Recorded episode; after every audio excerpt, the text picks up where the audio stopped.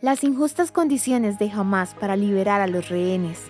Israel ha enfrentado una larga historia de intercambio de rehenes por prisioneros. Tan solo en los primeros cinco días de la tregua actual entre Israel y el grupo miliciano Hamas, se realizaron intercambios de 81 rehenes entre israelíes y ciudadanos de otras naciones secuestrados el 7 de octubre, a cambio de 181 prisioneros palestinos detenidos en cárceles israelíes. Este canje adoptó una fórmula que involucra a tres prisioneros palestinos por cada ciudadano israelí liberado. No obstante, esta fórmula no ha sido constante a lo largo de la historia. En varios momentos se han exigido más números palestinos prisioneros a cambio de liberar un ciudadano israelí. Algunos casos registrados incluyen la liberación de 76 combatientes palestinos por un solo militar prisionero, como ocurrió en 1979, o el canje de 4.600 palestinos presos por seis soldados israelíes en 1983. Otro caso ocurrió en 1985, con la liberación de 1.150 detenidos palestinos a cambio de solo tres militares.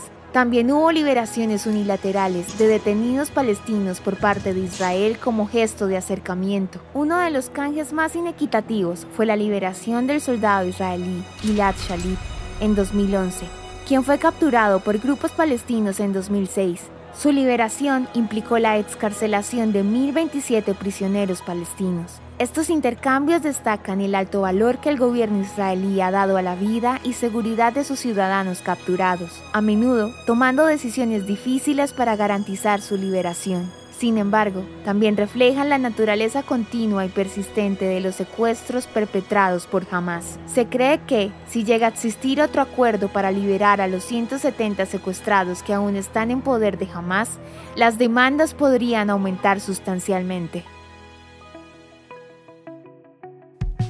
La historia de hoy merece ser compartida. Piensa en un amigo y envíasela. Contamos contigo para que cada día esta comunidad crezca más. Gracias por hacer parte de Audio Historias de Israel. El contenido original de Audio Historias de Israel fue provisto y realizado por Philos Project.